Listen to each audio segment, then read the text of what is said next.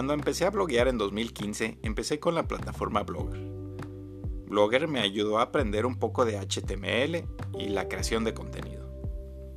Eventualmente quería un mejor sitio web, así que aprendí sobre WordPress.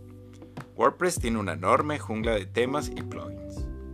Entonces, ¿dónde empezar un sitio web de WordPress que sea atractivo? Hice mi investigación en ese entonces y encontré ThemeForest. ThemeForest es uno de los sitios web de Envato. En ese entonces solía buscar entre la gran cantidad de temas de WordPress y empezar a aprender acerca de cuál podría ser un tema de WordPress que sea bueno para mi sitio web. Surgieron dudas. ¿Cuál es bueno para el SEO? ¿Cuál es rápido? ¿Cuál es realmente bueno y tendrá actualizaciones? Y la cantidad de preguntas llegó en una ola. El tiempo pasó y compré alrededor de 5 temas diferentes para diferentes sitios web. Si estás familiarizado con ThemeForest y Envato Market, te darás cuenta de que gastar en temas ha sido un punto doloroso. Cuestan alrededor de 50 dólares en promedio. Por lo tanto, podrías imaginar que incluso para las agencias esto podría haber sido un verdadero dolor. Eventualmente, el tiempo pasó y aprendí sobre Elementor, uno de los mejores constructores de páginas web de WordPress disponible hasta ahora. Usar Elementor ha sido muy fácil y me ha ahorrado dinero en temas de WordPress. La versión de Elementor Pro ya incluye el tema Hello para WordPress, que es gratis de instalar o más bien incluido en la versión de Elementor Pro.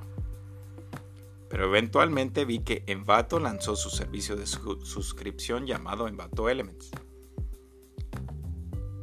Una de las cosas buenas que vi en Envato fue el precio si pagas alrededor de 200 dólares al año, puedes tener acceso a descargas ilimitadas de temas para WordPress, imágenes de archivo, videos de archivo, efectos y más.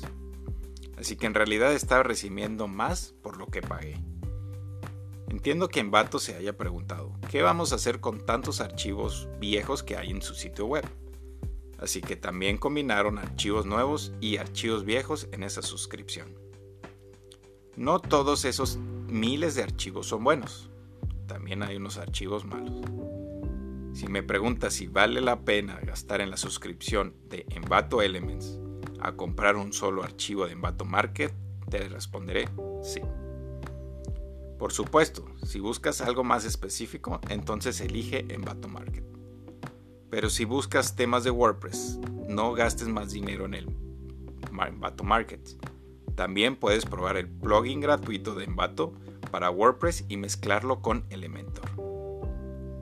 Así vas a poder tener acceso a plantillas gratuitas de WordPress que son fáciles de instalar. Para conocer un poco más acerca de Envato Market y Envato Elements, visita mi sitio web en barrasacarlos.com.